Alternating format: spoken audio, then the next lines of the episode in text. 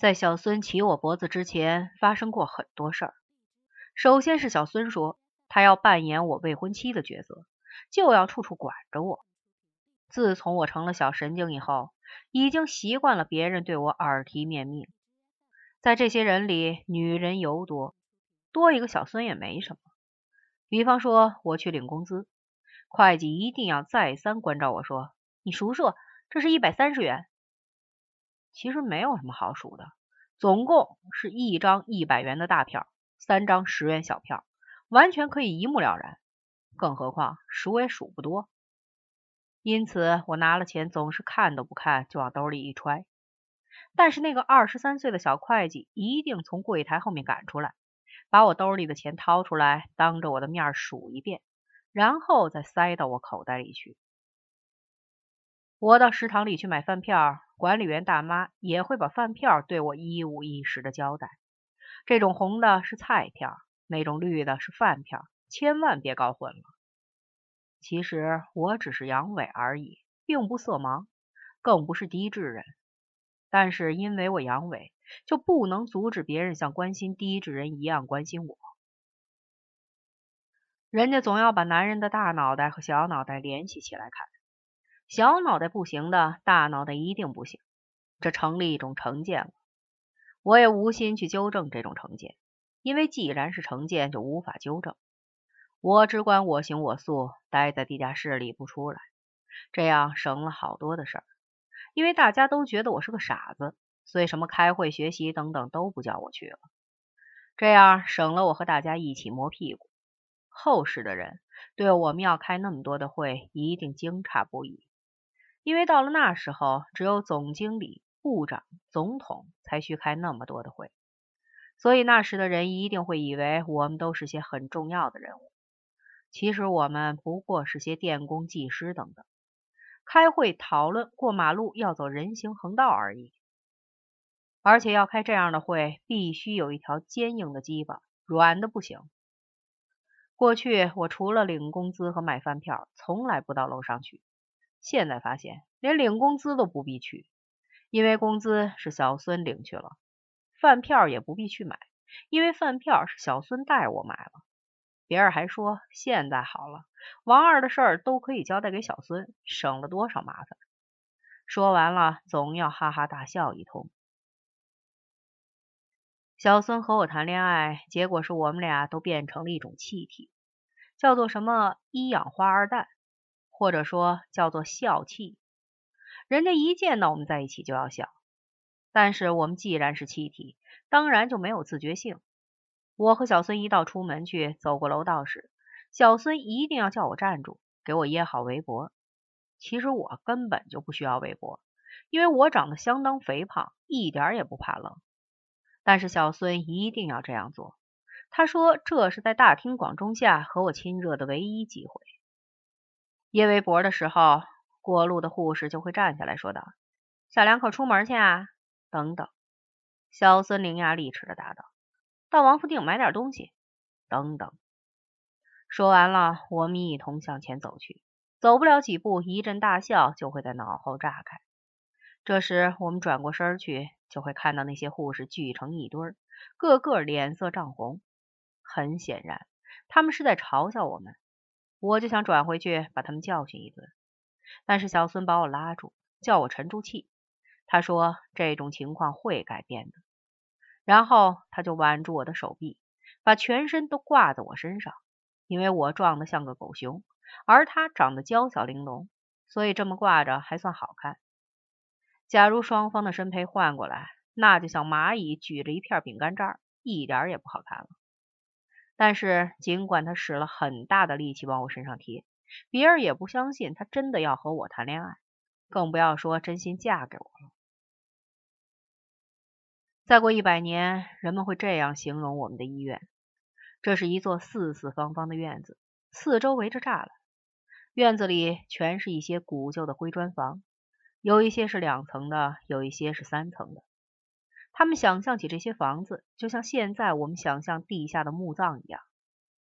那时候的房子大概都是一百层的大厦，底下五十层放汽车，上面五十层住人。在这些墓葬里，有一些人穿着白大褂来来去去，还有人穿着淡蓝色的睡衣睡裤来来去去。在这些灰砖楼之间，有几片草坪，几棵半死的树作为装点。但是我既不穿白大褂，也不穿蓝睡衣，穿一件粗蓝布夹克衫，在这座古墓里显得很扎眼。但是我根本就很少到上面去，所以也就很少叫人看见。小孙那天骑着我脖子走进医院时，是星期天下午五点多钟。门诊下了班，天气又很冷，所以到处都看不见很多人。我驮着他，两个人连在一起有两米五十左右，只能小心翼翼从拱门正中通过。两米五十的庞然大物从医院的正门走进去，可算是惊世骇俗之举。这个举动总算是引起了注意。第二天，妇科主任就去找小孙谈话，叫他注意影响。但是这个举动也是非常费力的。假如你到过草原，见过人家骑骆驼，就会理解了。骑马、骑驴都可以飞身而上，但是骑骆驼时这样干就绝对不可以，因为骆驼太高了，你必须使骆驼倒下来，然后才能骑上去。但是骆驼一般是很不乐意倒下来的。赶骆驼的人要拿个装铁尖的小棍子，围着骆驼转上半天，敲敲前腿，敲敲后腿，磨上一两个小时的嘴皮子，骆驼才肯倒下去。那天下午，我就是那只骆驼，小孙就是赶骆驼的人，但是他手里没有赶骆驼的棍，他只是一遍又一遍的说：“你快蹲下来呀！”我在蹲下之前，先把医院门前的街道打量了很多遍。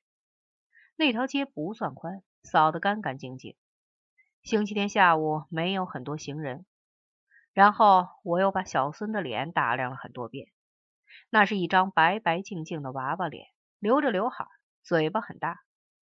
那时我想的是，记住了，就是这娘们要在大庭广众下骑我的脖子，叫名声扫地。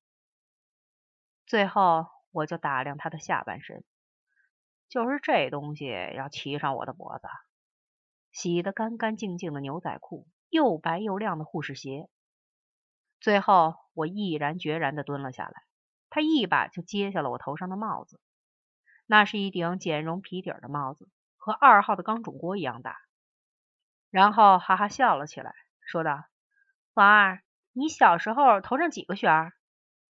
我知道自己是三个旋儿，因为一旋拧，二旋愣，三旋打架不要命。但是他说你现在只剩一个旋了。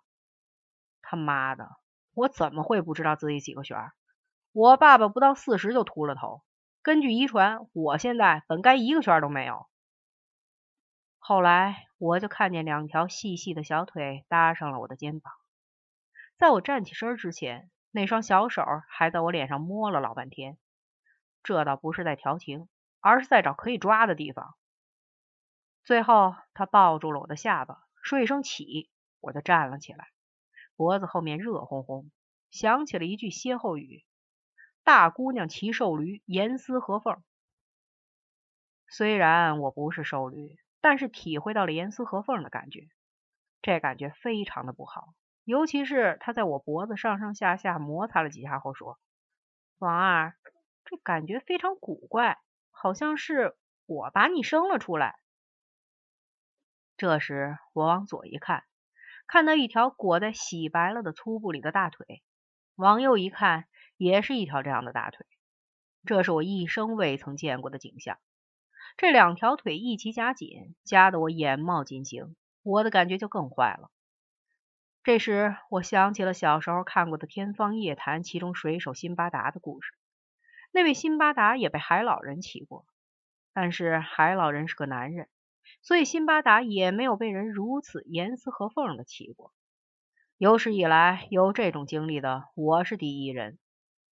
我就这样走进大门去，影影绰绰的发现有好多人在楼上的窗口看热闹。小孙初次骑我脖子的事儿就是这样的。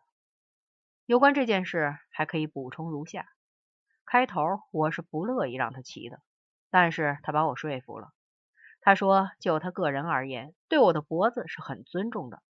我比他早毕业好几年，所以这是老学长的脖子。我比他大了十五六岁，所以这又是一位大叔的脖子。无论从哪方面说，骑这个脖子都是大不敬。但是为了事业，非骑不可。虽然这些说法相当牵强附会，但是我也无法批驳。而正式骑上去了之后，他就毫无崇敬之心。走过大门时，他把身体挺直，去够门顶上的灯泡；走过楼门时，他又蜷成一团，把我的脑袋整个包住。从大门口到地下室门口，他总共在我头上盘踞了十分钟。在这十分钟里，他还给我讲了一个故事。其实这个故事我早就知道，点出纪晓岚《阅微草堂笔记》。假如你在那书里查不到这件事儿，你不要和我计较，我是小神经。这故事说，某阁老家盖房子，按照中国的传统，盖房子时对梁柱之类都很崇敬，柱上要贴擎天金柱，梁上要贴架海银梁等等的红纸。安住架梁时还要放鞭炮，当然了，这是生殖器崇拜的遗风。除了梁柱。祖宗还崇拜大炮、高塔以及一切又粗又长的东西。该阁老家放过了鞭炮，正要吊梁，发现一个丫鬟正骑在梁上。按照中国的传统，有一个东西是最肮脏、最不洁的，那东西却紧紧贴在了圣洁的架海银梁上。大家看了无比愤怒，有喊打的，有破口大骂的。但是那丫鬟却拍拍那东西，答道：“你们瞎嚷嚷什么？”帝王将相皆出于此也。这个故事我讲起来是这样的，小孙讲起来就不是这样。首先，他把出处记错了，说是《聊斋》；其次，他也不记得骑的是什么，只记得是骑一个很神圣的东西。结尾倒是记住了：“帝王将相皆出于此也。”讲完了以后，他还问我有何感想，我只谈了一点感受。你给我下去！从大门骑到这里还没骑够啊！除此之外，还有一点感想，就是他的裤子很干净，是用有香味的洗衣粉洗的，另带一点漂白粉的味道。这些气味很好闻，但是我没有说出来。我只是说这故事他完全讲错了，但是我丝毫也没有贬低他的意思，因为很少有女孩子会去看纪晓岚的书。所以，就是看的不仔细，也属难能可贵。谁知他根本就没看过纪晓岚的书，这个故事是他从老师那里听来的。原来他们在大学四年级分到了妇科实习，眼看后半辈子就要专门看这个东西，所以大家情绪沮丧。带实习的老师就讲了这个故事来鼓舞士气。这故事的寓意就是要让他们记住，眼前这个东西其实是很伟大的。帝王将相皆从此出也。小孙给我讲这个故事，也是想鼓舞我的士气。他还说他有一个完整的计划，给我治阳痿只是其中的一环。这个计划包括将来写一篇医学论文、一本书，纪实文学类的。我治好了阳痿的丈夫，以及心理学、社会学方面的研究报告。干完了这件事儿。他就可以一举成名。要做这样的研究，和我结婚是必不可少的，否则就会受到社会方面的指责。考虑到这个研究惊世骇俗的性质，现在必须好好演出恋爱一幕，免得叫人看出漏洞来。这孩子是四川人，四川人就是有一点疯，而且他看侦探小说看多了，处处透着诡异的模样。他还怕我不乐意。答应将来把全部稿费都给我。为了这一切都能顺利实现，我也要付出些努力，其中就包括让他骑我的脖子，并且不要忘了抵住我后脑的那个东西。帝王将相皆从此除也。